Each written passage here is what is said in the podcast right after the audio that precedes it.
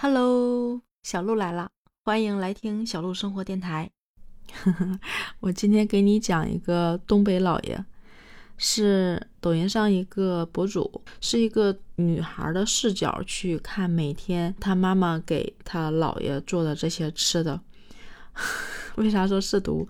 姥爷手里有个小银勺，那个银勺已经偏黑了颜色。给你讲讲这个妈妈都做了一些什么吃的。导致姥爷频频爆出金句。第一个是海鲜酱油汤，我我看的时候，就是他妈一手拿着老抽的那个酱油壶，另外一手拿着开水壶，先倒了一点老抽，然后这边开始倒开水，一边倒一边说：“爸，我给你做一个海鲜酱油汤。” 然后，然后老爷说：“嗯，我姑娘做饭是认真的，难吃是天生的。”这个话匣子就打开了，说：“嗯，这都闻着海鲜味儿了。”尝一口，说：“这就是传销组织的营养汤啊！这好像是皇帝的新汤，啥也没有。”然后他妈还问说：“哎，爸，汤怎么样？”然后姥爷说：“嗯，刺激味蕾，疯狂体验吧。”姥爷特别逗，说出来话都很有意思。还有一个是他妈拿出来那馒头片儿，刚刚硬。就是一扔碗里就嘎嘣嘎嘣直响的那种，然后馒头片儿又比较厚。姥爷说：“没有年限近一些的吗？人家的饭保质期都是最多三天，咱家的保质期跟 WiFi 一样，无限，啥时候都可以拿出来吃。”我前面不说他有那个小银勺吗？就是来他家里吃饭的朋友说：“你这个。”勺是染头发了，怎么还黢黑的呢？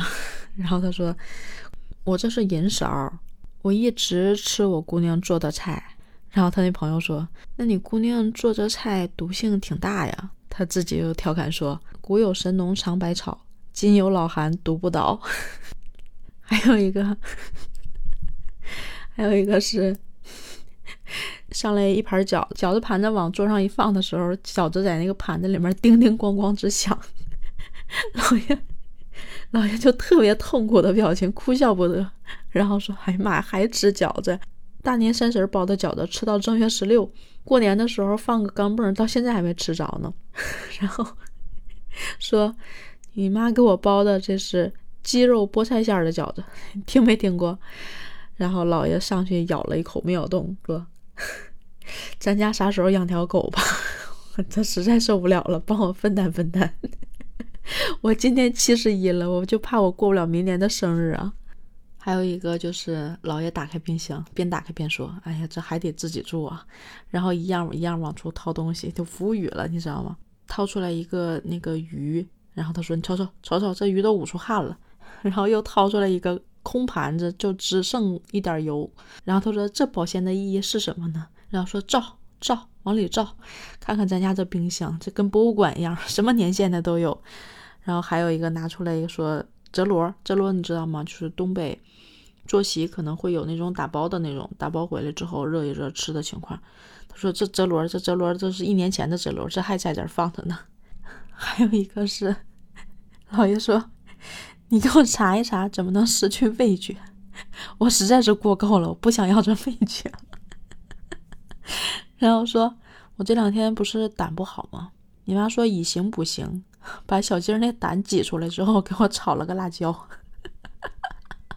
那家伙那给我苦的呀，我这实在是受够了。然后他妈听见了，说：“来，我给你加点糖，加点糖。”老爷就特别无语，特特别抵抗，说：“你那个给我放小银勺里试试。”然后放勺里说：“你看看，你看看，这勺都黑了。”然后我问他姑娘说：“你妈这两天是不是给你托梦了？”他说：“咋的？”他说：“是不是想把我带走？”